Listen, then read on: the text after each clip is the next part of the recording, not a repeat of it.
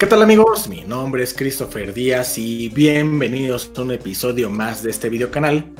Y en esta ocasión traemos un episodio interesante que tiene que ver con un framework que en lo personal a mí me gusta mucho y que de hecho en otros videos y en otros lives he platicado mucho sobre él porque cuando lo conocí pues realmente me enganchó, me atrapó y justamente el live de hoy de lo que trata es de platicar de este framework, ¿no? No tanto eh, como un tema tan técnico, sino más bien encontrar cosas interesantes, datos curiosos y por qué no también ver eh, puntos a favor y puntos en contra de, este framework.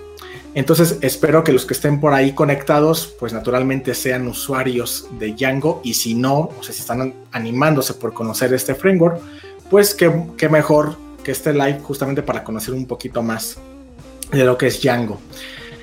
Y para ello tengo un invitado eh, muy especial que justamente mm, me parecía idóneo invitar a alguien que estuviera muy involucrado con este framework. Y para serles franco, pues no conozco a tantas personas que estén usando este framework. Pero pues en este caso tengo la fortuna de que, de que nuestro invitado vaya que sí lo conoce, entre otros frameworks por supuesto. Eh, y bueno, si ustedes lo vieron bien por ahí, estoy hablando justamente, eh, aquí en un segundito, estoy hablando justamente de Eduardo Ismael. Eduardo Ismael justamente es conocido, creo que es mejor conocido por el proyecto de Código Facilito, esa plataforma de educación digital que en lo particular a mí me encanta esta plataforma, sobre todo porque es mexicana.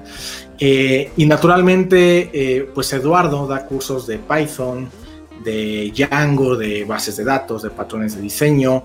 Eh, y bueno, eh, le gustan por ahí otros lenguajes. Y por ahí tiene una plataforma que se llama PyWombat que lanzó justamente con, con información y ejercicios de Python muy interesante. Entonces, pues es un honor y es un gusto tenerte, Eduardo, aquí en Coderos. ¿Cómo estás? Hola, buenas noches. Este, pues un placer, un placer estar aquí con todos ustedes, contigo y con tu audiencia principalmente. Y pues agradecerte, muchas gracias por la invitación. Oye, Eduardo, eh, para los que quizá no te conozcan, porque de hecho veo mucha gente eh, nueva aquí en el chat, que probablemente algunos sean seguidores tuyos, seguramente también hay otras, personas que no te conocen tanto. Digo, ya, ya, ya de un poquito de introducción acerca de ti, pero igual si quieres eh, hablarnos un poquito más acerca de lo que haces y a lo que te dedicas, por favor.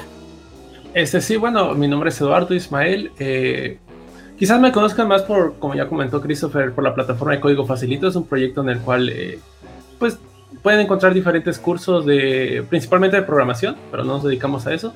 Yo me yo soy trabajador de esa plataforma. Soy principalmente, en teoría soy full stack, pero me dedico más al backend en esa parte. Y siempre lo que les digo es que si la plataforma falla, probablemente yo, yo, yo tenga algo que ver ahí con ese error. Pero sí, principalmente me enfoco en esa parte. Eso me considero más backend que, más backend que frontend. Y, y ya, o sea, creo que ahí es principalmente. Tengo, soy desarrollador que hace casi nueve años, diez años, si no estoy mal. Ya tengo un rato aquí en esto de la industria y me gusta muchísimo. O sea que realmente estás como, digamos, como instructor y a la vez estás soportando la plataforma de, de código facilito, ¿no? Lo cual es interesante. Sí, es correcto. Este, literalmente yo estoy en la parte del servidor, estoy creando nuevos features, arreglando, arreglando errores y ese tipo de cosas.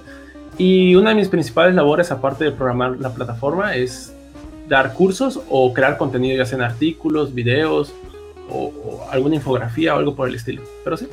Claro, claro. Justamente quiero ir saludando aquí a algunas personas que están conectando. Por aquí tenemos a Palomis Guerrero que nos van a saludar, a Jobu Tutos, ¿no? Que justamente aquí menciona que Python es su, especialidad. Eduardo Vázquez, que también nos manda un saludo desde Ecuador. Acá Saúl García, Iván Gutiérrez, eh, a Kenny Noguera, a Relaxavi. Tenemos por acá a Lorena, que no la había visto, a Edwin Berrones, que seguido lo vemos por acá, a Iván Marcial Saúl García, Monkey Computer, eh, qué nombre tan raro. Por acá tenemos a Wear 8, que de hecho Wear 8 es muy seguidor de código facilito. eh, Leo Sebastián. Bueno, pues por acá están llegando varios. Un saludo por acá Chuy Estrada también. Un saludo a todos, muchas gracias por acompañarnos. Si por aquí les pediría que si conocen de Django o, tienen pensado probar Django, por favor dejen ahí en los comentarios eh, alguna anécdota o experiencia que tengan con este lenguaje, ¿va? Fíjate, Eduardo, que justamente para arrancar esto, yo recuerdo que yo, yo empecé, cuando empecé en este tema de la programación, me inicié justamente con, con Java y después pasé por ahí como por PHP, etcétera. Y al final por ahí me empezó a hacer ojitos Python y llegué a, a, Django, ¿no? Por a través de un curso que en una plataforma que, impartió por ahí eh, Arturo Jamaica, Carlos Jamaica, Arturo Jamaica, no me acuerdo bien su nombre, eh, y me agradó muchísimo. Eh, ¿Cómo fue tu acercamiento con este framework? Bueno, mi todo se remonta a vaya, eh, con Python, ¿no? Pues es el lenguaje. En la universidad yo tenía la aspiración en ese momento de trabajar, por ejemplo, con Google, que es una empresa muchas personas aspiran. Y e investigando un poco me di cuenta que Google en ese momento trabajaba principalmente con cuatro lenguajes, que era Python, Java, C, y ya no, ya no recuerdo cuál otro. Eh, el, chiste es que en ese momento dije, bueno, yo sé un poco de C, lo que me han enseñado en la prepa, Java sé un poco, y según en ese momento dije, solo me falta Python. O sea, de los cuatro ya tenía yo tres. Entonces yo me puse a estudiar Python, dije, bueno, voy a aprender Python, lo voy a dominar. Y la verdad es que me gustó mucho el lenguaje. Le empecé a tomar cierto cariño, empecé a ver que ciertas cosas que que se podían hacer, por ejemplo, con Java, con cualquier otro lenguaje, con Python lo podía hacer en menos tiempo, con menos líneas de código, se entendía mucho mejor, entonces, pues poco a poco me fui eh, yendo sobre Python, ¿no? O sea, sí veía otros lenguajes, pero intentaba hacer las cosas, por ejemplo, en la universidad si me dejaban alguna tarea en especial o algún proyecto, lo intentaba yo hacer con Python, decía el profesor, oye, ¿lo puedo hacer con ese lenguaje que es Python? No lo conozco, pero sí, te doy la oportunidad de hacerlo. Entonces, siempre me fui por, por esa tendencia, por, por Python. Y Django lo conocí exactamente en la universidad, de hecho, si no estoy mal, eh, yo no sabía Django, este, había escuchado que habían varias formas de hacer web con Python, y había una clase que se llamaba... Eh, no recuerdo, pero era de consumir servicios, algo por el estilo. Y teníamos que hacer un web service, de hecho, con algún protocolo SOAP o algo por el estilo. Y yo dije, bueno, a lo mejor con Django se pueda. Entonces ya me puse a investigar, y este, hice mi Hola Mundo, me levanté el primer servidor y todo, todo bonito. En ese momento no comprendía bien cómo funcionaba el, framework, simplemente seguía yo un tutorial que había encontrado en, en internet lo empecé a seguir al pie de la letra. Pero en ciencia era copiar y pegar código, o sea, literalmente lo veía, lo transcribía y ahí como se iba eh, al final del día no pude entregar el proyecto con Django, lo tuve que hacer con Java por fines, eh, por tiempo principalmente, pero ese fue como primer, mi primer acercamiento con, con Django. Y si no estoy mal, era como la versión 1.3, 1.4, o sea, ya, ya tiene un ratito. Y algo que me parece curioso y también te iba a preguntar, he visto que en muchos de los artículos que luego escribes en, en, en, código facilito, por ejemplo, cuando vas a hacer referencia a alguna funcionalidad de algún lenguaje o de algún framework, siempre usas o siempre tomas como referencia, o al menos yo lo he visto, a, Ruby.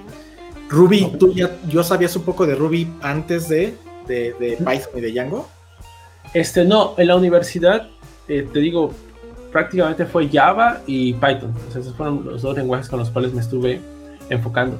Ruby lo empecé a practicar más cuando ya, ya era un hecho que iba a trabajar en tiempo completo con código facilito. Recuerdo que tuve la entrevista, me aceptaron y obviamente pregunté en qué lenguaje está hecho la plataforma. Entonces me dijeron Ruby. Yo me puse a estudiar Ruby en ese momento. Mi comparación era, ok, Ruby, Ruby on Rails es lo que Django a Python. Esa fue como mi comparación. Sí hago mucho la referencia porque me considero que sé un poco de Python, que sé un poco de lenguaje, pero mi, mi lenguaje favorito sintáctica, sintácticamente hablando no es Ruby, no es Python, perdón, es Ruby. Me gusta mucho el lenguaje Ruby. También me gusta mucho Rails. Eh, por eso regularmente si, hago ese tipo de, comparación. De hecho, justo ahorita acabo de escribir un artículo de Go. Sí, sí, y, en mi primera Y en mi primer párrafo creo que hago un, un ejemplo de Ruby, de hecho. Entonces, sí, el lenguaje que más me gusta, sintácticamente hablando, es Ruby. Me gusta muchísimo, se lee muy fácil y se comprende, se puede escribir. Hay muchos métodos que ya vienen establecidos que tú dices, bueno, igual yo intento y está, y sí, sí está. Entonces me gusta mucho, me gusta mucho Ruby, pero primero para mí fue Python, Django y después Ruby y Ruby on Rails. Y toqué este tema porque vi que acababas de publicar antes de entrar al live este artículo y sí, justamente hablabas del tema de interpolación, ¿no? Y mencionabas ahí a, Ruby como referencia. Eh, hay, algo, este es un punto curioso que, yo creo que muchas veces nosotros para los lenguajes o frameworks no nos, no nos fijamos. Pero, por ejemplo, eh, mucha gente cuando le hablan de, Python, pues siempre lo, asocia a un pitón, ¿no? A, la, víbora acá y, a todo esto. Eh, y, realmente eh, este Guido pues, se basó mucho en, algo que se llamaba Monty Python, que es una comedia y una... eran, unos comediantes, es una película bastante boba, por cierto, pero para los que somos muy simples, bueno, a mí, yo, para ser francos, la vi hace poquito, no la terminé de terminar, la terminé de ver. Se me hizo tan simple, tan, o sea, pero bueno, a mí me gusta ese humor que es tan, tan, tan, tan, no sé, ¿no? Tan simple. Y en el caso de Django, cuando uno busca a veces Django, pues le sale Django in Chains, ¿no? De esta película de Tarantino. Pero, pues realmente Django está inspirado en el músico que es Django Reinhardt. Y justamente te iba a preguntar si tú has escuchado la música de Django Reinhardt. Sí, de hecho sí. O sea, como tú mencionas, por ejemplo, Python no está inspirado principalmente en, el animal, ¿no? En la serpiente. Eh, está inspirado en este grupo de comediantes. Allí sí, por ejemplo, yo no yo no tuve un acercamiento, o sea, dije, no me gusta su modo, como tú bien lo dices, ¿no? Y ya lo dejé de lado. Pero por ejemplo con Django, este, con este músico, creo que es jazz, ¿no? Lo que toca. En su momento sí lo escuché, en su, momento, pero no, no soy mucho de esa, de esa música, entonces fue más como que un sabías que, ¿no? O sea, si Python está inspirado en este grupo de comediantes, Django en este compositor, habría que dar una oportunidad. Pero sí lo escuché en su momento, pero repito, no, no es de mi agrado ese tipo de canciones. Ok, sí, ¿Qué, música te gusta a ti, este, Eduardo? A mí me gusta mucho el rock, el, heavy metal y sus variantes. Soy muy fanático. De hecho, algo que siempre me gusta decir es.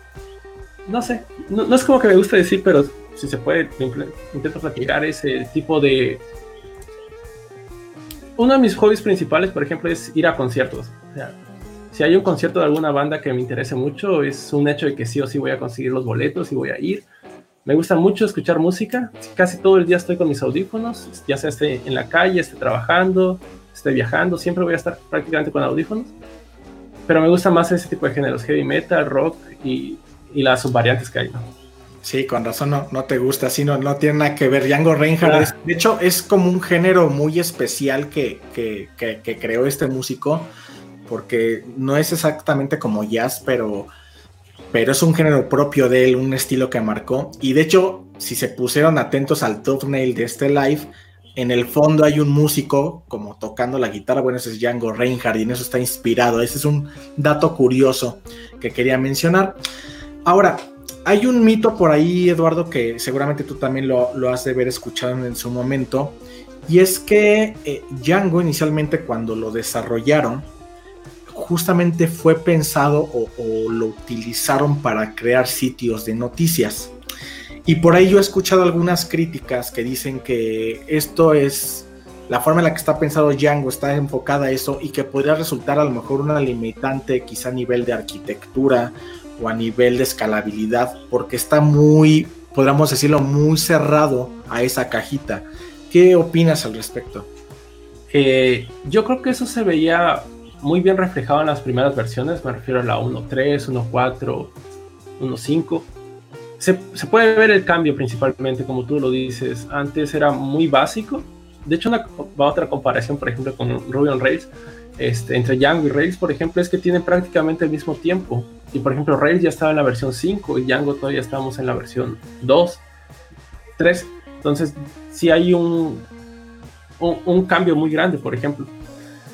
Y se ve, te digo, en las primeras versiones porque, por ejemplo, no se implementaban eh, las vistas basadas en clases, no había, el ORM tenía muchas limitantes, no había inclusive migraciones, cosas que al día de hoy, pues un framework web debería tener, ¿no? Pero hace un par de años, hace poco, no mucho, relativamente poco, ese tipo de cosas no estaban.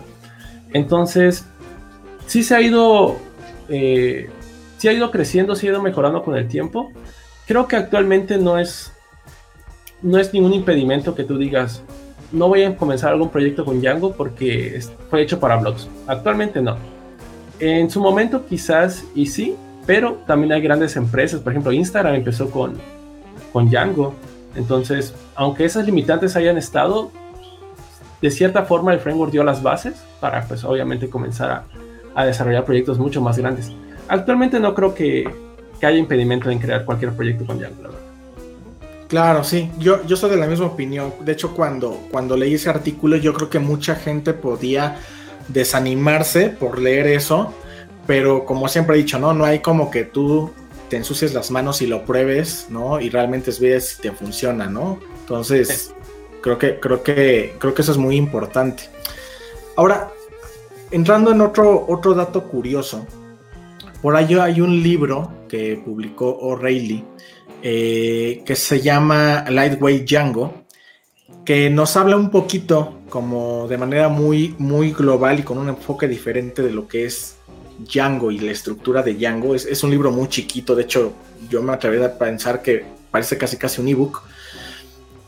Y hay un apartado que me, llamó siempre mucho la atención porque alguna vez cuando yo estaba estructurando un proyecto de Django, me di cuenta que a diferencia de, me acuerdo que yo, el, el framework, el último framework que toqué antes de llegar a Django había sido Cake PHP, entonces ya te imaginarás.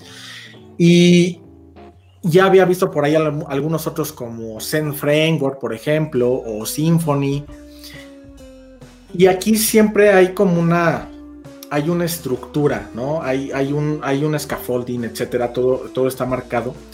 Eh, pero justamente en Django y en este libro, lo que nos dicen es que podemos, en un solo archivo, podemos tener un proyecto, claro, un proyecto a lo mejor, pues a lo mejor con código espagueti o no tan estructurado, pero nos ponía el ejemplo que era posible tener un proyecto en un solo archivo de Django, ¿no? Casi, casi como que ahí tendrías los settings, ahí tendrías los modelos, ahí tendrías las vistas.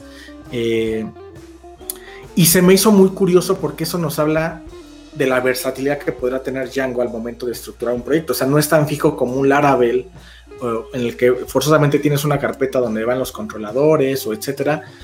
¿Tú crees que este tipo de pues de apertura, al final, o este scaffolding no tan estricto, podría darnos algún problema al, momento de, pues de arquitecturar nuestro proyecto?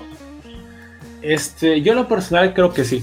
Yo creo que el hecho de que tenga tanta libertad uno como desarrollador para que pueda crear sus propios templates o pueda en un archivo, por ejemplo, como tú bien lo dices, colocar en, no sé, las vistas, los settings, eh, los modelos, sí da pie a que desarrolladores, principalmente los que estamos comenzando, por así decirlo, eh, y no tengamos buenas bases o no hayamos leído lo suficiente, no hayamos practicado lo suficiente, sí podamos tener eh, un proyectos con código espagueti mezclado y todo por el estilo. Y si no seguimos una convención, el proyecto se puede, se puede tornar muy difícil después de mantener. Entonces creo que el hecho de que Django no tenga una estructura para generar los archivos, los folders, ese tipo de cosas, sí da pie a que existan una gran cantidad de errores, de hecho, me atrevería a decir. ¿Por qué? Porque ya experiencia mía, esa experiencia mía, perdón, el hecho de que a veces he tocado proyectos un poco ya más avanzados y siguen cierta estructura. Quizás por temas de tiempo, algo por el estilo, a veces se nos hace fácil, ok, vamos a crear esta función en este archivo, o quizás este decorador lo podemos colocar en la misma vista de los views, ¿no? Por ejemplo. Funciona en su primer momento, pero cuando el proyecto va creciendo, cosas por el estilo, o se integran otros programadores al equipo, ya puede haber eh, poco de conflicto, ¿no? Puede haber, ok, este archivo se vería mejor aquí, o inclusive en el nombre de los archivos, es, también es un, es un detalle ahí. En teoría sí tiene su propio, eh, su propia convención Django internamente, Por ejemplo, si utilizas una clase llamada Detail View, por ejemplo, Article Detail View va a buscar un archivo que se llama article-detailview.html, por ejemplo. Pero esa convención a veces no termina de convencer y el framework te da la libertad de que tú coloques el nombre que tú quieras. Pero hago hincapié en eso. Eso también da pie a que algunos no sigamos ciertas convenciones, ciertos patrones y, se pueda hacer un proyecto después difícil de, de mantener principalmente. Ahora, ahí el punto importante, Eduardo, yo también coincido contigo en que realmente eso puede ser un problema, o sea, definitivamente, porque me acuerdo que cuando quería crear por ahí un proyecto, eh, yo tengo un problema que soy de los que piensan a veces demasiado tanto el proyecto y que quieres, ya sabes, ¿no? Como que te quieres adelantar al futuro para que el proyecto vaya a escalar, etcétera, bla, bla, bla, y terminas no haciendo nada. Y, recuerdo que tenía esta duda de decir, bueno, pero a ver, ¿cuál sería como la estructura correcta? Y hay muchos artículos en internet que te dicen, no, pues mira, esta es la forma, ¿no? O cuando tú generas una app desde la consola, pues te genera ahí una estructura de la app con su modelo, este, etcétera. Pero yo decía, no, pero ¿qué tal si yo quiero tener varios modelos en una carpeta, ¿no? Ah, no, pues sí lo puedes hacer así. ¿Existe alguna fuente o alguna recomendación general eh, en, tu experiencia, por ejemplo, digo, yo creo que yo creo que muchos desarrolladores de Django que ya tienen experiencia, seguramente ya tienen su, estructura de proyectos como ya según su, según su experiencia eh, armadas, pero para alguien que dice, oye, pues yo más o menos sé Django, pero no hay una receta de esa estructura, ¿hay algún consejo, alguna recomendación ¿no? Que podamos darles a ellos al momento de estructurar un proyecto. Digo, yo sé que esto es muy abierto y los proyectos pueden ser de muchas, de muchos tipos, pero ¿crees que hay alguna, algún punto de partida o alguna fuente a consultar, no sé, algún consejo? Este, sí, una vez estuve platicando con uno de los creadores de Django, cuando asistí a la PineCon en el 2019, creo que sí, 2019, 2018, no me acuerdo. Y por ejemplo, él me comentaba que una de las razones por las cuales no hay tantos libros de Django es porque la documentación es muy buena. Entonces, cualquier desarrollador que quiera aprender Django, en primera instancia debería irse a la documentación. Entonces, si tú me preguntas algún lugar donde puedan este, estructurar o puedan darse una idea, yo también referiría a la documentación, porque la verdad es bastante buena. O sea, viene bien explicado qué hace cada método, qué hace cada función. Y de hecho, en la introducción ya te hacen un pequeño proyecto y te meten con templates, formularios, vistas, modelos. Entonces, si, ve, si tú sigues ese pequeño tutorial, pues ya te das una idea de cómo puedes, cómo puedes llamar a tu modelo, cómo puedes llamar a tu archivo, cómo puedes llamar a tu template. Llamar en el hecho de colocarle el nombre, no, no de consultarlo ni nada por el estilo. Y, o cómo puedes estructurar tu proyecto. Si bien es cierto, es un proyecto pequeño también, eh, te da como que las bases y ya cuando tú estés desarrollando o te introduzcas en un proyecto un poco más avanzado, puedes seguir sus sus, mm, sus pies, sus, sus puntos, no sé, no sé cómo decirlo, su, las reglas, sus, mm, su convención del equipo de trabajo o inclusive el tuyo, puedes proponer el tuyo. Pero sí, en, principalmente la, la documentación es buena para comenzar. Y después, como tú bien dices, ya te vas dando como un poco de expertise, el estar haciendo proyectos, ya sabes que, ok, una clase se va a llamar así, por ende, para que sea más fácil para mí buscarlo, va a estar dentro de esta carpeta, va a tener este nombre, va a tener estas funciones, estos métodos, y, pero poco a poco la experiencia te lo va dando. Pero regreso, principalmente la documentación. Claro, no, y coincido contigo, creo que es de las documentaciones más completas y, de hecho que te llevan casi casi de la manita, o sea, creo que es de, es de lo mejor que tiene Django. Eh, y cuando ya después como que le mejoraron el diseño a la página, porque todavía estaba como muy, se veía muy ochentero, como que le vino al pelo, ¿no? De, hecho, hasta el Hola Mundo de antes era una, una barra amarilla, no sé si recuerdas, decía Hola Mundo. Ahorita pues ya por lo menos sale un pequeño... un cuetito, ¿no? Sí, pero antes sí era bien... Hola Mundo, aquí está tu página, listo. sí, es cierto. Oye, por aquí menciona Mexip Márquez, que es alguien que nos sigue eh, frecuentemente acá en el canal, le mando un saludo. Dice, no sé si voy al caso, pero entre el Laravel Rails o Django, ¿cuál prefieres al día de hoy con los que tiene cada uno? ¿Qué le, qué le puedas tú responder? Eh, con Django he tenido más eh, participación en diferentes proyectos. digo, lo que he comentado, con Python es creo que el lenguaje con el que más me defiendo, por así decirlo. Con Rails he tenido la participación en código facilito que está hecha toda la plataforma en Ruby on Rails, entonces también tengo conocimiento. El Laravel no me atrevería a decir porque los únicos proyectos con los que he trabajado con Laravel son locales, es decir, así, hola mundo, quiero practicar un poco, pero hasta ahí nada en producción. Entonces, solo pudiese yo hablar de Django y, Rails, que son cosas que ya, ya he puesto en marcha y ya he estado en proyectos que puedo mantener y cosas por el estilo. ¿Qué me gusta? ¿Cuál fue la pregunta? ¿Qué me gusta más? ¿Cuál, cuál, pues en cierta forma, como cuál, cuál elegirías o cuál preferirías? Ah, ok. Si es un proyecto que ya es urgente o, o sé que va, que las bases no son tan sólidas, pero que con el futuro va a ir cambiando, yo, yo escogería Rails, porque siento que es muy versátil, igual que Django, pero siento que es aún más versátil, es mucho más rápido realizar cosas con Rails que con Django. Si por otro lado me dijeran que es un proyecto que tengo, que ya está bien estructurado, que sé los modelos cómo van a ir, que no va a haber tantos cambios a futuro, por ejemplo, yo escogería Django. Aunque los dos, pues obviamente están preparados para, ok, ya el cliente se echó para atrás, ya no quiere este modelo, se puede hacer un cambio rápido. Pero creo que con Django, no sé, quizás en el orden de las carpetas, los archivos, ese tipo de cosas, me gustaría trabajar en un proyecto que sí van a haber cambios, pero que no sean tan, tan drásticos. En Rails sí, o sea, si tú me dices, no, que ya no quiero un, modelo usuario, que ya quiero otra cosa, fácil, se puede descartar. Para mí. Entonces, esa sería como mi respuesta. Proyectos en los cuales ya hay una base, pero va a cambiar definitivamente quizás en unos dos, tres meses, Rails. Proyectos en los cuales ya está la base, pero probablemente se le vayan agregando cosas pequeñas. No lo sé, Django. Creo que así respondería el día de hoy. Mañana, quién sabe.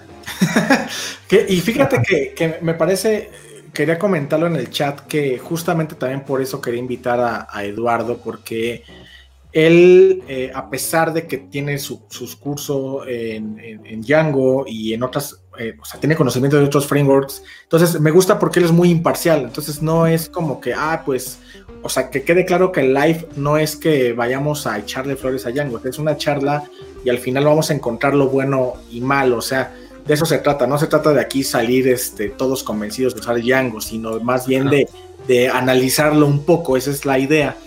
Em, yo, en, ese caso de la, pregunta de Mexip, eh, yo, bueno, yo me parece a mí que la curva de aprendizaje, eso es en mi opinión, de Rails, eh, de Ruby en este caso, se me hace un poquito más alta. No sé por qué a mí se me facilitó más este Django que, Rails. No, yo creo que tiene que ver más con el lenguaje, más bien. Em, y el árabe no lo he usado mucho, pero prácticamente cuando vi el tema de los modelos del ORM y de las migraciones, me gustó mucho más Django que, que el Laravel. Pero bueno, esa es una opinión también eh, personal. Mm, por acá veo que está conectado Developer P, que de hecho él también hace contenidos de, Django y de Python. Por ahí le mandamos un saludo. Eh, por acá está Jessie conectada, le mandamos un saludo. Eh, por acá, déjame ver quién más está conectando. Dice Carlos Emanuel de la Cruz, dice que si recomendamos Django para backend, pues mucho mejor utilizar Flask por la sencillez. De hecho, ahorita vamos a llegar a un punto de esos, pero ¿Cuál sería tu respuesta como corta, Eduardo? Eh, depende mucho del proyecto. Si es un proyecto que va a crecer, o sea, se sabe de antemano que va a ser un proyecto grande, eh, Django definitivamente. Si es un proyecto quizás, no sé, un landing page o quizás un API pequeño, un pequeño formulario de about o medio de contacto, yo me decantaría por Flask. Si es un proyecto grande, sabemos que va a crecer, Django. Esa sería como mi respuesta más corta. Ok. Ahora, ¿cuál consideras tú, con la experiencia que tienes, eh, que sería el punto más fuerte de, Django? O sea, ¿cuál es una de las cosas que dices, Django en esto es muy bueno?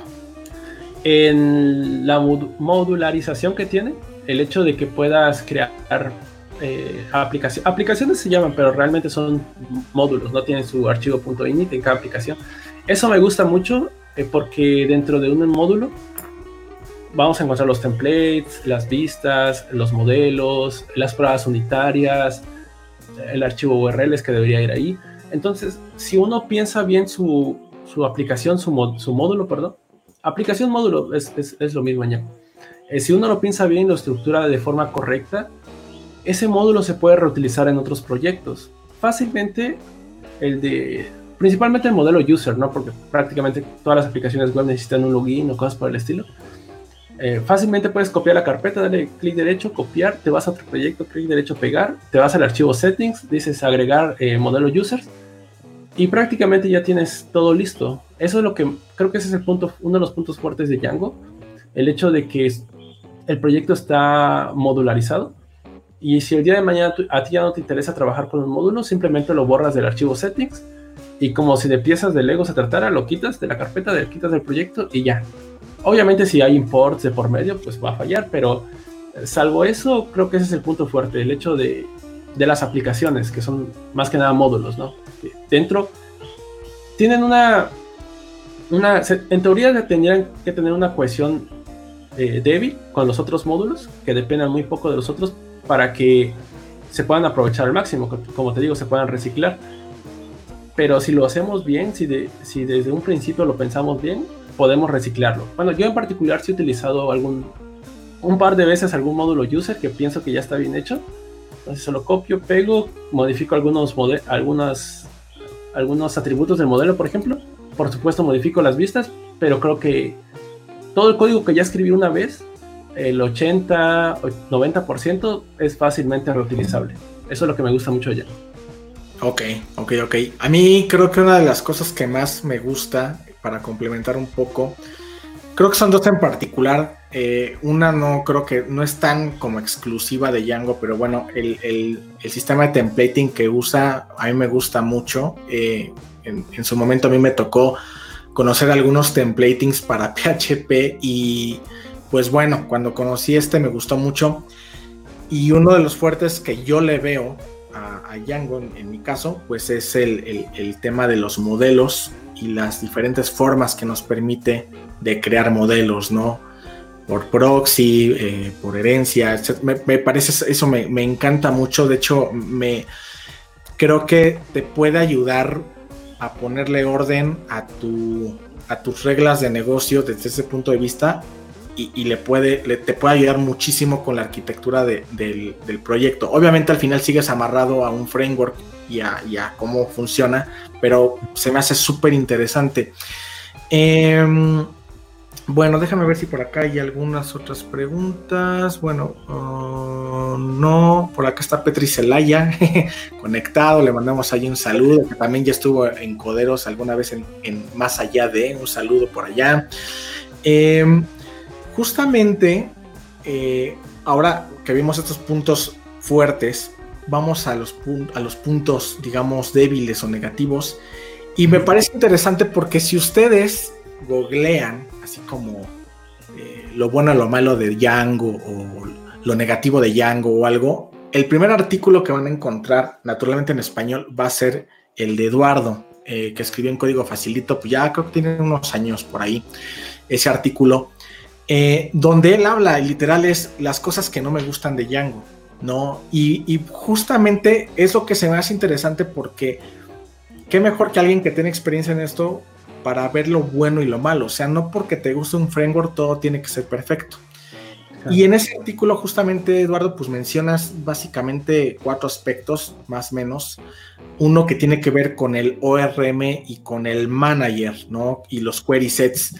No sé si tu opinión sigue siendo la misma o, o ha cambiado, pero me gustaría que nos platicaras un poquito eh, esos aspectos que no te gustan en el, tema del ORM. Cuéntanos un poquito de eso. Este, definitivamente el ORM es algo que no me gusta de Django. A la fecha lo sigo manteniendo esa, esa postura. Porque naturalmente cuando uno habla de un ORM, por ejemplo en Laravel, en Rails, o inclusive en otros ORMs de, de, Python, Pigui, este, SQL Alchemist, por ejemplo, la clase per se, la misma clase de la que está heredando de, Model, es el modelo en sí, es, la puerta para que tú puedas entrar y acceder a los datos, modificarlos, editarlos, consultar. Pero en Django no es así. Prácticamente la clase es como un, un paquete, o sea, te, da la entrada pero no es per se el modelo, todavía tienes que ingresar a un atributo llamado objects y posteriormente ya podrías hacer las consultas. Eso en primera instancia no se me hace, no, no me agrada, en de personal no me agrada. El hecho de que debe colocar este user.objects. y lo que sigue. En lo personal no me gusta, es un paso extra que no debiese estar. Y otro tipo de cosas que no me gustan es que es todo es a raíz de eso, de hecho, porque como el object está muy limitado, si tú quieres generar consultas, por ejemplo, hay consultas muy básicas, ¿no? Donde un filter, eh, no sé, active es igual a true. Pero cuando se empiezan a complicar las cosas, cuando ya estamos hablando de, de joins, de left outer, cosas por el count, group by, having, ese tipo de cosas, entonces ya el ORM ya no... Sí, los, sí lo puedes hacer, pero ya se empieza a complicar un poco. Ah, llega un momento en, en los que primero tienes que hacer una consulta, lo, lo, tienes que pasar como parámetro y dices, ok, ya esto ya se está tornando muy feo. Vamos a hacer cómo hacemos refactor de esto. Y para que tú puedas simplificar ese tipo de consultas, primero tienes que trabajar con una clase llamada manager, que es como que te permite dividir y dices, bueno, ya eso es un poco, o sea, divide y vencerás, ya vaya un paso. Pero si aún así quieres reciclar más, tienes que subir un, un nivel de abstracción más, que es el, que es el query set. Y, o sea, para hacer una consulta básica no hay problema. Un select all, un count, eso no hay problema. Pero ya cuando te empiezas a, meter con consultas más complejas, te tienes que ir, este, tienes que ir escalando niveles de abstracción, los cuales en teoría, según yo, o mi forma de pensar, no debería de ser, porque el ORM pues prácticamente está para eso, para agilizar las consultas. Pero en el tema de Django no lo veo así. Por ejemplo, un join tienes que hacer un prefetch, tienes que, no sé, luego ponerle los atributos que quieras. Es, es, es algo un poco más complicado y por eso el ORM de Django no me gusta. no, de hecho no, me gusta, no, no me gusta no, no, hay forma en la cual yo lo pueda ver eh, que me guste. Para cosas sencillas sí, pero ya cosas y las cosas sencillas, rara vez un proyecto se queda de forma sencilla, ¿no? Todos tienden a crecer, o los que se mantienen, obviamente. Entonces, sí o sí, tarde o temprano te tienes que topar con el manager, con el query set, y después va a haber unos dolores de cabeza después, que no, no, me termina de agradar el ORM, la verdad. Ok, y fíjate que a, mí, bueno, la primera vez cuando me topé justamente con, con el Objects, no me hacía, no me hacía como tanto sentido, no, no decía, ¿por qué? O sea, ¿qué hace esto aquí? Y justamente entrando en la investigación en su momento para un proyecto, pues eh, empecé a leer justamente de los managers y todo esto y que es como el manager por defecto que tiene, en este caso un modelo. Pero revisé otras cosas que me parecieron interesantes y que tiene que ver justamente con esa capa de abstracción que mencionas. Porque por ahí hay un debate, ¿no? Que lo puede uno ver por ahí en Stark Overflow y en algunos otros lugares, de si en esta parte del manager y en, y en, la parte tal cual del modelo, que es como que en el modelo deberíamos a lo mejor de llevar tal cual los tipos de datos, ¿no? Con los que vamos a estar manejando y a lo mejor en el manager ya las reglas de negocio, ¿no? Lo cual se me hizo muy interesante y que además podemos tener como varios managers. Bueno, a mí desde ese punto de vista se me hizo muy atractivo en el tema justamente a lo mejor de, de cómo se acoplan estas características, ¿no? Entonces, pero sí, ese objects que de hecho como que no te dice nada, de hecho, sí, o sea, creo que coincido en esa parte, pero bueno, se me, quería, se me hace interesante esto que, comentas. De hecho, em, sí, te escucho de hecho, otra cosa es que, por ejemplo, el manager, como tú bien lo mencionas, podemos colocar las reglas de negocio ahí. De hecho, ahí es el lugar ideal para colocar las reglas de negocio. Ahí está. Pero, como te digo en un principio, como es tan flexible Django, uno puede saltarse el manager y puede generar este, métodos de clase. Entonces, se le es más fácil, ¿no? Por ejemplo, user. Este, usuarios de la última semana, por ejemplo, el método. Entonces ya te está saltando el object y eso no debería de ser pero como el lenguaje y el framework te lo permiten, pues un desarrollador lo puede hacer simplemente. Se, salta el manager y pone su regla de negocio en el modelo, que en teoría no debería ser así, pero se puede. Entonces, también ahí abre otra puerta. O sea, puedes tener muchos managers, eso está, eso está padre, la regla de negocio debe estar en el manager. Pero como no está muy bien indicado, o inclusive las personas que digo, siempre digo, los que estamos comenzando, para incluirme, eh, podemos hacer podemos hacer código que no esté este, a la forma de Django. Eso, eso es lo que voy. Entonces, como no te dan bien las pautas, también tú puedes poner tus propias reglas. Va a funcionar, que no es lo correcto, pero tampoco creo yo que debiese ser lo correcto pasar primero por tantas capas de abstracción, creo yo. Sí, sí, sí, sí. Y de, hecho te puedo decir que en mi caso, para llegar a ese punto, tuve que hacer varios proyectos, eh, yo diría, mal hechos para, para entenderlo, ¿no? Pero creo que coincido contigo que al final si nos leemos bien la documentación, o sea, leerla bien, o sea, no nada más que el get started y ya, o sea, leerla bien, ahí vamos a tener todo el contexto completo justamente para, para no estar mal usando este, e, este framework, ¿no? Que sí creo que puede ser muy riesgoso de pronto y se puede hacer de muchísimas formas y terminar haciendo una cosa media extraña, ¿no? Hay un meme por ahí, no sé si lo has visto, de una vaca que, que va caminando, pero en lugar de caminar con los pies, camina con las ubres. Ah, sí, sí. Algo así me viene a la cabeza, ¿no? Eh, hay otro punto que mencionas en ese artículo de las cosas que no te, no te terminan de convencer o no te gustan, que es justamente los archivos, las URLs, de que no hay una generación automática. Eh, esa a mí no me quedó muy clara del todo, entonces, eh, ¿a esa qué te refieres? Bueno, cuando tú generas un... Como mencioné, las aplicaciones eh, son los módulos en Django, ¿no? O sea, ya tiene su... Cuando tú generas, no sé, Python, Startup, y el nombre de tu aplicación, ya te genera un folder que tiene eh, los modelos, bueno, un archivo models, el archivo views, eh, las pruebas unitarias, pero regularmente ese, esa aplicación es porque tú quieres integrar un nuevo feature en el proyecto. Obviamente tienes, por ejemplo, un articles. Entonces, no lo sé, en el 90% de las ocasiones siempre vas a necesitar una ruta para eso. O sea, slash articles, por ejemplo, slash new, create.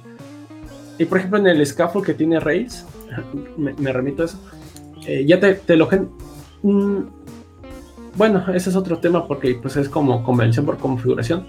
Pero lo que voy es que en el 90% creo yo de los casos que vamos a generar un modelo es porque ese modelo queremos que tenga interacción con el usuario, ya sea mediante un formulario, mediante una vista, y esa interacción tiene que pasar sí o sí por una URL. Entonces, si queremos mantener nuestras URLs bien estructuradas, necesitamos ese archivo URLs justamente dentro de ese proyecto para que así en el archivo URL del settings sea como slash articles y después de eso todo lo que siga después ya se lo delegas a ese URL del módulo. Es, es algo muy sencillo de hacer, prácticamente es crear nuevo archivo URLs e importar, e importar un módulo y una lista y ya. Pero creo que no hay necesidad de eso, o sea, si todos los, si, no todos, si la gran cantidad de módulos se van a implementar con un archivo URLs, ¿por qué hace falta? E, eso es tan sencillo como, como el startup y simplemente genera un archivo llamado urls.py con los imports necesarios y ya. Y si no lo necesitas, por ejemplo, no sé cuántos de ustedes hagan pruebas unitarias, pero les puedo apostar que por lo menos en los proyectos que yo tengo, no sé, la gran mayoría de los modelos no tienen pruebas unitarias pero ese archivo sí se genera. Entonces, si no se, va, si no se utiliza, no pasa nada que está ahí. Es lo mismo con los archivos URLs, creo yo. Si no se utiliza, no pasa nada que está ahí. A eso es lo que iba, pues que siempre que generamos un archivo, un, un módulo, regularmente hay que generar un archivo URLs, que es un archivo extra que no nos tardamos ni, ni un minuto en hacer, pero no debiese, ya debería estar ahí, creo yo. Claro, claro, claro, sí, ya ahora ya, ya te entiendo. Por aquí hacen una pregunta que me parece que podría ser trivial para a lo mejor alguien que ya tiene eh, conocimiento o experiencia, pero me, parece interesante responderla, que me ayudes a responderla. Y dice por acá Omar R, dice, entonces para un query complejo de consulta es mejor SQL puro en lugar del ORM de Django. ¿Qué, qué le contestarías tú, Eduardo? Este, depende mucho qué tan complejo es el query.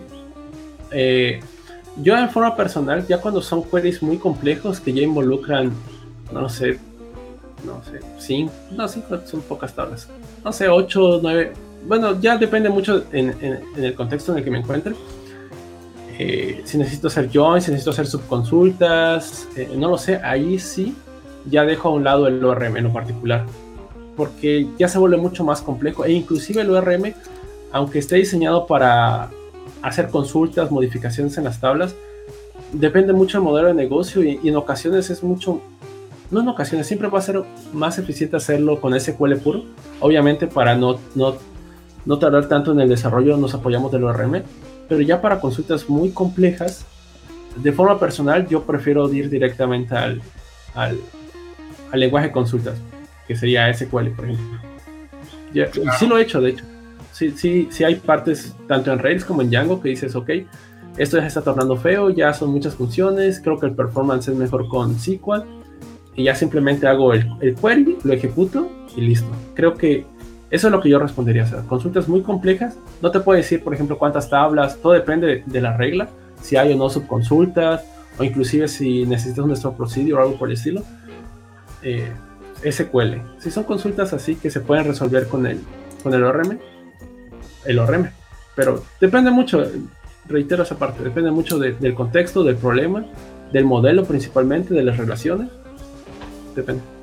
Y creo que al final también es muy importante que se tenga el contexto, ¿no? O sea, se, tenga el conocimiento necesario, tanto si te vas a meter a hacer una consulta dura, ¿no? Este, como hacer o, o saber manejar bien el URM, porque de pronto a mí me ha resultado muy práctico, pero si uno no se pone a pensar en lo que está ocurriendo por detrás, pues a lo mejor con pocos datos no, pasa nada, ¿no? Pero cuando ya empiezan a incrementar es donde te das cuenta de que sí tenías que eh, repensar un poco cómo estás usando el ORM. Eh, déjame por acá mandar unos saludos rápido a algunos que están conectados. Eh, a Darwin Salinas, a acá Manuel Zapata, que le mando un saludo, a Manuel Gil también le mando un saludo, a Raquel Santiago, Raquel Santiago dice, una pregunta muy seria, ¿por qué Eduardo está tan lindo? Em, por acá ah, está Max, está Brian TC, Tokens Camor, Leonardo Barrios, eh, por acá el doctor Sam Quintanilla que está conectado, etc. Eh, bien, continuando con esto, hay otro punto ahí negativo que tú mencionabas o que no te gustaba más bien que justamente tiene que ver con, la configuración de los settings, ¿no? Que igual Django nos deja un settings PY y yo creo que ahí, por la misma flexibilidad, cada quien podría estructurarlo si se pone a leer un poco, pero sí, o sea, si uno se aventura, pues podría meter ahí todo y sería un monstruo de settings, pero eh, ¿a qué te refieres con que no te agrada esa parte? Este, para un archivo, para un proyecto local, ahí colocamos las credenciales, ¿no? Por ejemplo, llaves, no sé si vamos a enviar correos, todo por el estilo. Y, hasta arriba hay una pequeña bandera, una constante que se llama debug, true o false, y de todo depende de eso, ¿no? Si, estamos en un entorno de producción o estamos en un entorno local. Eso funciona cuando estamos en local, pero cuando vamos a pasar a un entorno real, ya de producción a un servidor, ese tipo de credenciales no las puedes colocar allí este, necesitas leer, no sé, de variables del entorno, o inclusive lo puedes colocar allí de forma cifrada o algo por el estilo. Pero el hecho de que tengas que validar si debug es true, entonces utiliza estas, este tipo de, de e, este tipo de constantes, o si no, utiliza estas otras. Hagas una discriminación dependiendo de solo una bandera. En ese archivo no me agrada. Por ejemplo, el árabe, el Rails, tiene un archivo de desarrollo, un archivo de producción, un archivo de testing y, es mucho más fácil. Y ahí solo cambias una bandera, debug true, el de desarrollo, debug false, el de producción. En cambio, en el de Django no, simplemente todo el archivo settings va a funcionar para tanto producción como desarrollo. Y ya tú como desarrollador necesitas hacer la discriminación sobre qué constante vas a utilizar en qué entorno. Eso no me gusta. Eh, en lo personal, con, con, la experiencia que he tomado, es generar otro archivo, eh, settings local, settings, eh, no sé, production, y dependiendo ya solo esa variable es importar ese archivo. Esa es como que la forma más sencilla que he encontrado. He encontrado otros artículos que, que hacen este, algo parecido, pero en lo personal a mí me funciona esto. Y, y ese, set, lo digo, ese settings local y settings, por ejemplo, production, pues ya lo pones en el Git ignore, ¿no? Para que no suba ni tanto a producción, ni tanto a un entorno, ni tanto al repositorio. Pero son pasos extra a lo, que vuelvo a recaer. Son pasos extras que en teoría, según yo, mi poca, mucha experiencia que tengo, no debería de haber. Otros frameworks, Laravel, Rails, no sé, quizás Cape, PHP, como mencionaste, no lo sé, eh, ya lo traen por default. O sea, archivo de configuración para pruebas, archivo de configuración para entorno de producción, entorno de desarrollo. Y Django solo te dan uno. Entonces, a mí en lo personal no me agrada. Que si hay formas, como tú lo mencionas, es flexible, hay formas de importar y hacerlo. Pero vuelvo a lo mismo, no debería, según yo. De hecho, hay muchos, hay muchos frameworks y, sobre todo creo que en front, también en frontend, que ya traen esa característica, ¿no? De los ambientes de, como bien mencionas, ¿no? De, de dev, de staging, de producción, etcétera.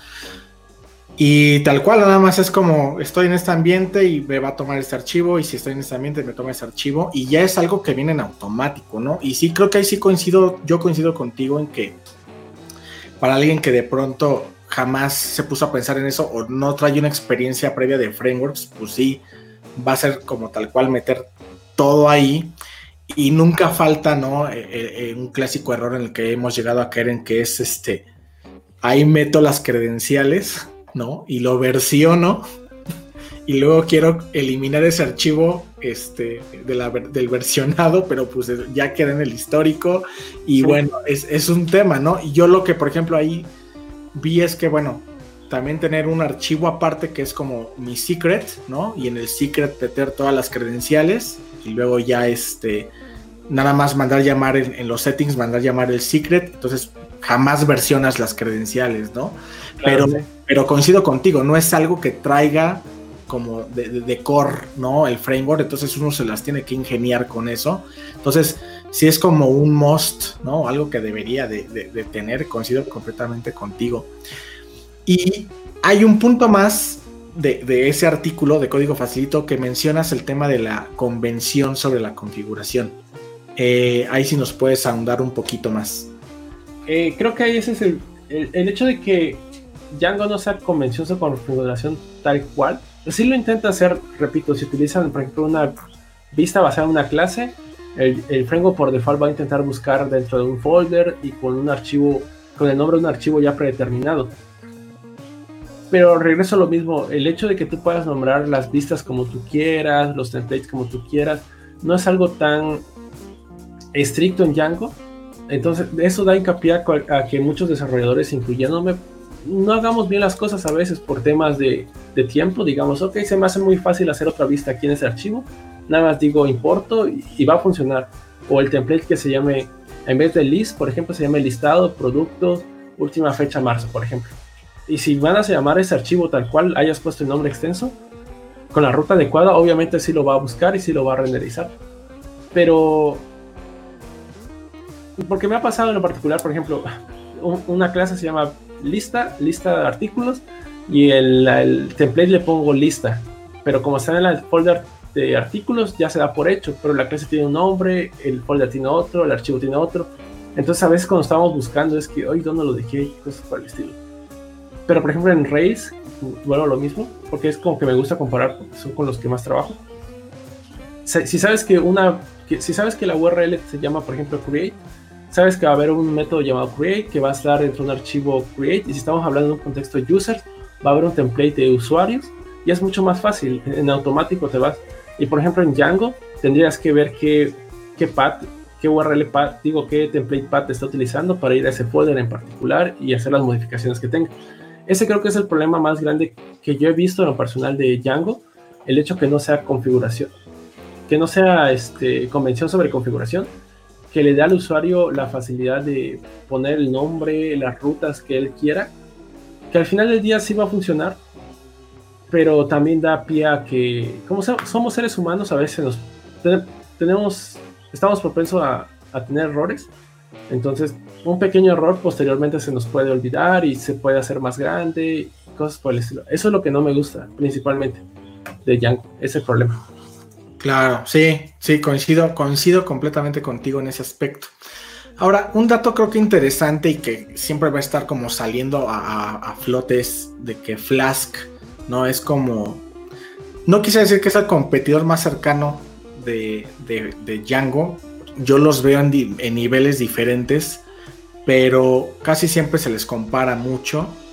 Eh, mi pregunta aquí es, ¿qué podemos esperar de Django naturalmente con, base en tu experiencia, que Flask no nos pueda dar. Ok, que Django, ay, que Flask no. Exactamente. O sea, digo, yo eh, en mi punto de vista creo que el simple hecho de que uno sea un framework y el otro se le categorice como un mini framework O, micro framework, ya no recuerdo si es micro mini, bueno, no sé. En teoría es como más pequeño. Eh, me acuerdo por ahí que de hecho hay un video donde tú mencionas que en, los dos se pueden hacer cosas este, igual de grandes. Pero si tú tuvieras que decir esto esto lo podrías hacer en Django y esto no lo podrías hacer en Flask, ¿hay algo o realmente los, en los dos lo podrías hacer perfectamente? Yo creo que la única diferencia es el tiempo. Por ejemplo, Django ya tiene su motor de template ya establecido, el ORM, las rutas ya sabe más o menos cómo van a ir sus, sus expresiones regulares y ese tipo de cosas. Y en Flask hay que configurarlo a manita, todo. todo si no necesitas este, un template, un motor de template, por ejemplo, Jinja, este, si necesitas, no sé, un ORM, SQL Alchemist, Piwi, lo vas, lo vas juntando tú tus propios módulos, librerías que necesitas y, vas creando tu proyecto.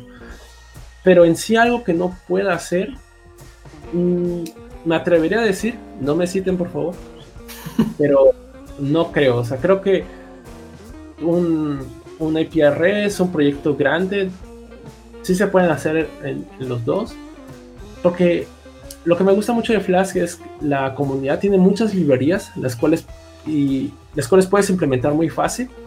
Y si no te agrada una, probablemente haya otra que, pueda reemplazarla. Entonces, no sé, migraciones, que puedas entrar al shell, que puedas versionar tus URLs, eh, pruebas unitarias, que más tiene Django, por los middlewares, expresiones regulares, el template, todo eso. Ya hay una librería en Flask que fácilmente puedes implementarlo. Entonces, yo me atrevería a decir que no. Quizás la ventaja es el tiempo, obviamente. Como Django ya lo tiene todo, es más fácil desarrollar algún feature nuevo en Flask, que, perdón, en Django que en Flask. Porque en Flask obviamente habría que configurar ciertas cosas, importar y ese tipo de cosas. Pero creo que sería eso, el, el tiempo. Que regularmente necesitamos, utilizamos un framework por la seguridad y para agilizar el tiempo de desarrollo. Entonces, Creo que sería eso, lo único que no se pudiera hacer. Sí se puede hacer todo desde mi punto de vista, pero el tiempo es primordial. Claro, ok, ok, ok. Hay dos preguntas por aquí que me parecen eh, muy, muy importantes, muy interesantes. Una ya la medio tocamos, de hecho. Eh, por acá Omar R menciona el tema de eh, que toquemos el tema de pruebas en Django, sobre todo TDD, este, lo cual es completamente viable y de hecho a mí se me hace muy sencillo de, de hacer en Django. Eh, ¿Qué opinas de eso, Eduardo? Sí, es prácticamente con el Python, el testing que tiene Python por default prácticamente. Este Django implementa uno, ¿no? Basado en, en, Python, sí.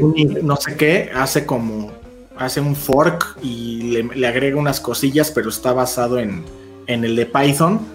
Este, bueno, Sí, es, muy fácil.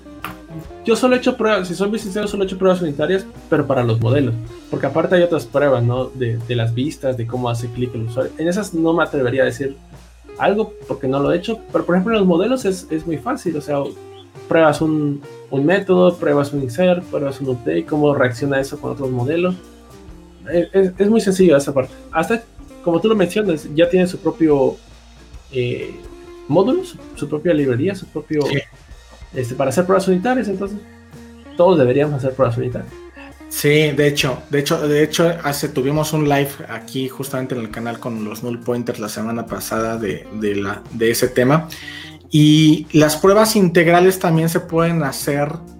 Eh, justamente hay un, hay un, este, una herramienta que se llama Selenium, donde ya podemos hacer la parte de emular la, la interacción con el navegador pero ahí entra un tema y eso fue para mí fue, complejo porque si uno quiere hacer esas pruebas integrales con Selenium usando un entorno virtual es sencillo, pero si lo haces con Docker, por ejemplo, con contenedores, es, algo complicado, es, extraño, francamente es un poco complicado, pero, pero bueno, respondiendo a eso que dice Omar, pues sí, se pueden hacer y bastante bien, yo diría.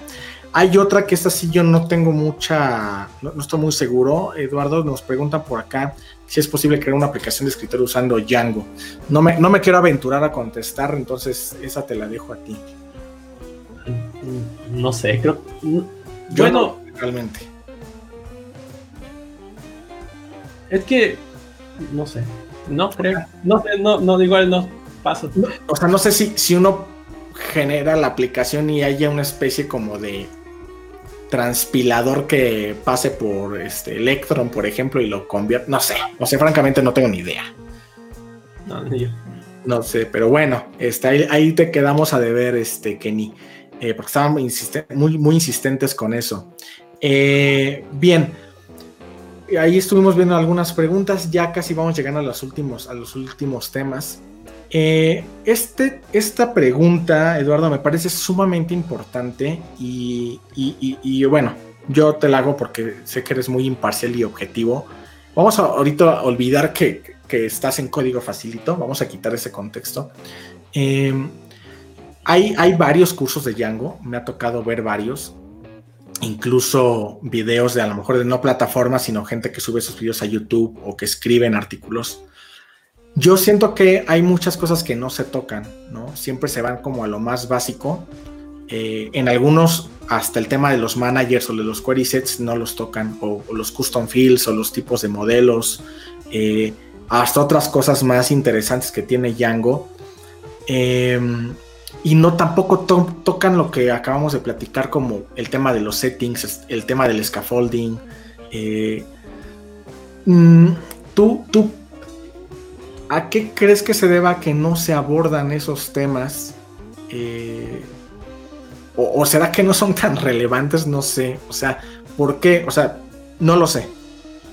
No, creo que no sean relevantes porque tarde o temprano sí o sí te vas a topar con esos. Si realmente quieres tener un producto en que los usuarios lo estén utilizando, tarde o temprano vas a tomar, vas a tener que toparte con, por ejemplo, los managers o como tú dijiste, el hecho de que puedas hacer un proxy con el modelo user o cosas por el estilo, sí o sí te los vas a tener que, topar. ¿Por qué no los, por qué no los abarcan? Depende mucho, o sea, quizás sea un curso introductorio o, vaya enfocado a, crear su primera página web o algo por el estilo. Me gustaría pensar que, que, que es eso, simplemente. Ok, ok. Digo, para serte franco, en código facilito no sé hasta qué punto lo, lo aborden, no, no, quiero decir ni inventar nada. Este, en otras plataformas sí lo he revisado y, no se tocan ciertos puntos que yo creo que son como, como importantes, pero, pero bueno, quería como, como ponerlo. ¿Hay, ¿Hay alguna fuente que a lo mejor tú recomiendes como algún libro o algo, aparte de código facilito naturalmente, para aprender Django? Eh, la documentación, creo que es la documentación. Aunque como la documentación está la, introducción, que es un proyecto bien pequeño, lo que sí me ha servido mucho es, aunque no esté trabajando directamente con algún proyecto, es como que pensar, mm, estás con tus proyectos personales, ¿no? Y decir como que, ¿qué tal si le agrego esto o intento hacer esto? Y ya en la práctica te vas a topar con, obviamente, retos que no conoces y quizás un curso en particular no te lo dé o, o un artículo en particular no te lo dé, pero sí te como que las pistas de por dónde puedes ir. Entonces, y, y sí, o sí vas a terminar llegando a la documentación. Entonces, si quieres practicar, eh, ah, comienza con proyectos personales propios. Eh, la verdad es que para que tengas un producto en producción con Django es relativamente sencillo. En media hora, porque estoy exagerando, ya tienes algo listo. Y mucho más si utilizas, por ejemplo, Heroku. Mucho más fácil. Entonces, así, eso, practicar, practicar. No un, sitio en particular, no puede ser código facilito, no. Sí, mucho la documentación, porque ahí está todo bien desglosado. ¿Qué hace este método? ¿Qué hace este tributo? Esta referencia, este tipo de cosas. Pero como la introducción es muy breve, este, ya cuando estés, literalmente, ya cuando estés trabajando con el proyecto, te vas a topar con esos, con esos problemas. necesitas estar en un proyecto, aunque sea tuyo personal. Claro, claro, yo, yo coincido contigo. Creo que la documentación es, un buen punto. De hecho, creo que hay varios, ya hay mucha documentación traducida al español, si no me equivoco. Entonces también ya no es como tanto una barrera. Entonces creo que coincido contigo. Y como último punto, em, ¿cuál es en tu experiencia con la comunidad de Código Facilito, con, alumnos, con gente que interactúas? ¿Cuáles son como los errores más comunes que tienen o que tenemos los que nos vamos iniciando en Django? Como principiantes, ¿cuáles podrías rescatar que son los errores más comunes? Eh, ah, creo que los errores, creo que se repite mucho en lo que yo hice, el hecho de a veces copiar lo que te están dando o encontrar un artículo y, transcribirlo y no, no saber el por qué funciona, por qué esta URL es, es por qué funciona este, eh, no sé, esta expresión regular, por qué esta vista es así, por qué hereda de esto, cómo es que se renderiza. Ese es creo que el problema que me he topado más con Django, porque para mí Django no debería ser el primer framework con el que te introduzcas con Python a la web. Eh, debería ser, por ejemplo, Flask, que es un poco más amigable. Y el problema que yo he topado con Django es que a veces, primero la estructura, ¿no? Que, que, puedes hacer tu propia estructura, pero el hecho de que ya iba, como es una caja cerrada a veces en algunas clases, en algunos módulos, el hecho de copiar y no saber qué es lo que hace algo, posteriormente te puede dar problemas, ¿no? Decir, ah, ya, lo hice de esta forma, ahora quiero modificarlo, pero ya no puedo. Tendría que no rehacerlo, pero sí sobreescribir gran parte. Creo que ese es el principal problema a veces, que creo yo que he visto, que a veces copiamos, pegamos y no entendemos bien qué, qué estamos haciendo. Claro.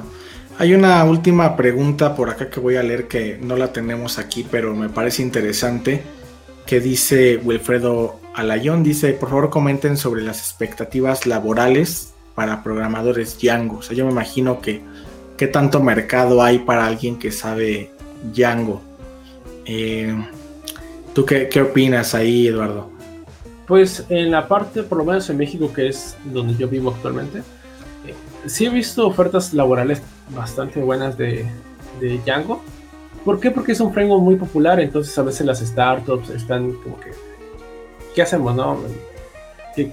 no, quisiera decir que esté de moda, pero si hace, por ejemplo, quizás sus estudios de qué, lenguaje es popular, mejor performance, ese tipo de cosas. Entonces hay proyectos interesantes en Django, en los cuales me ha tocado trabajar. Y campo laboral en, programación en general, sí hay. Ah, obviamente, si, si eres bueno, si tienes pasión por lo que haces, si eres, te, te, dedicas el tiempo suficiente para estudiar, ese tipo de cosas no deberías tener problema. Y en Django tampoco deberías tener problemas, según yo, por lo que he visto el panorama. También está bien remunerado. Entonces, lo veo bien, como para que si quieres, eh, por el tema laboral, aprender Django, creo que es una buena opción también. Perfecto. Perfecto, pues prácticamente hemos terminado de, comentar varias cosas y puntos interesantes de, de, Django, Eduardo. No sé si hay alguna otra cosa con la que te gustaría concluir de lo que platicamos de Django, algo que, te gustaría destacar, no lo sé, alguna otra cuestión sobre este framework que definitivamente es un framework popular que yo creo que va a tener todavía bastantes años andando y que sin duda, pese a estas cosas que acabamos de ver que, que pueden ser un arma de doble filo, si no, si no lo aprendemos a manejar correctamente, también podría volverse complejo. ¿Qué, concluirías acerca de este framework? Eh, el framework es muy bueno. Ya, este, si hay cosas que no me gustan, como ya lo he plasmado en este video o en los artículos, pero lo sigo usando. ¿Por qué? Porque siento que es muy versátil, es fácil de, de hacer cosas con él por ejemplo, actualmente estoy en un proyecto personal que es PyWombat, como bien me mencionaste, y justo antes de este live dije, bueno, vamos a hacer un nuevo feature donde puedan, puedan votar los usuarios las respuestas de otras personas. Y que faltaba como, no sé, 40 minutos antes de este live, y, me aventuré a hacerlo, entonces fue muy rápido hacerlo, ya está en producción ese tipo de cosas. Entonces, sí recomiendo Django. Eh, si les gusta Python, obviamente, sí, sí, sí les recomiendo que se vayan ustedes por Django que sí lo aprendan, que sí lo dominen y que sí tengan sus propios proyectos, pero no lo recomiendo como primera opción. En lo personal, a, mí sí me dio un par de dolores de cabeza al inicio, donde no sabía cómo iban los archivos, qué exactamente era. Recuerdo muy bien una frase que era de un video tutorial que está en el archivo no recuerdo, donde se, donde se ponen los módulos para que vayan al admin, y es admin.site.register. Y, y, y, toda esa sentencia no me cabía en la cabeza cuando estaba yo en la universidad. Era, lo tenía que anotar, es admin.site. Pero luego vi un video de un chico, no recuerdo la verdad el nombre, que, que lo dijo como cantando, no recuerdo bien, que es, es admin.site.register, y todavía hacía la pregunta, ¿y qué vamos a registrar? Pero algo así como cantado. ¿Qué vamos a registrar? Pues el modelo. Y en mi cabeza es cuando hizo sinapsis todo y dije, ah, ok, es así. Pero antes yo solo, es lo que les decía, yo antes solo copiaba y pegaba, o sea, esto va acá, y si fallaba algo no sabía dónde moverle. ¿Por qué? Porque el, el framework es complejo, entonces, para empezar no lo recomendaría, me gustaría que si van a empezar, no se tomaran algo un poco el microframework Flask, por ejemplo, y, y, ya después de eso ya se muden a, a Django. Pero es eso, o sea, sí lo recomiendo, hay cosas buenas, hay cosas malas. La moneda tiene también dos caras, la buena y la, la, la cruz. Eh, como todo, ¿no? En particular, también hay opiniones, pero a veces me, me, digo, pero en conclusión, sí lo recomiendo, utilícenlo. No como primera opción, si quieren aprender, mejor váyanse con Flask, pero sí den una oportunidad. Y más si están utilizando Python, si están aprendiendo Python y quieren ser programadores Python. Perfecto. Bueno, Dado, pues hemos llegado al final de esta sesión. Eh, creo que fluyó bastante rápido. Eh, quiero agradecerte mucho que hayas estado acá en Coderos. Eh, espero que los que estuvieron acá conectados, si ya estaban en Django, pues les haya aportado un poquito más de información. Y naturalmente a los que están por iniciarse en este framework, pues hayan escuchado un poquito de esto. Y por supuesto, y les recomiendo mucho dense una vuelta a, la plataforma de código facilito. Esto lo he dicho, eh, no porque está aquí Eduardo, lo he dicho en otras ocasiones. Es, es bastante costeable eh, y hay muchos contenidos de calidad y entre ellos pues tienen contenido que Eduardo justamente imparte en Django y en, otros, en otras tecnologías. Vale mucho la pena que se den una vuelta. Eh, lo recomiendo yo bastante. Y pues no, si este tipo de videos eh, de Django, eh, si después quieren que hagamos otro video entrando un poquito más a detalle con algunas cosas más prácticas, pues también por supuesto dejen en los comentarios, coméntenlo, denle like para saber que les fue útil este video. Y pues nada, eh, pues agradecerles a todos los que estuvieron conectados aquí en el chat, a Manuel, a Mexi, a Developer P, a Leonardo Barrios, Alexander, Diego Garro, a Leo Sebastián, a Aníbal Linares, Mijail González, Alain Romano. Bueno, hay muchos y hay varios que no conozco. Eh, gracias por darse una vuelta por acá. Y pues nada, Eduardo, muchas gracias. Esta es tu casa. Eh, y cuando quieras, pues este, aquí tienes un espacio eh, abierto. No, pues muchas gracias por la invitación y yo con gusto estoy aquí. Excelente, Eduardo. Pues bueno, pues eh, nada amigos, como siempre decimos, sin más, nos vemos en el siguiente capítulo.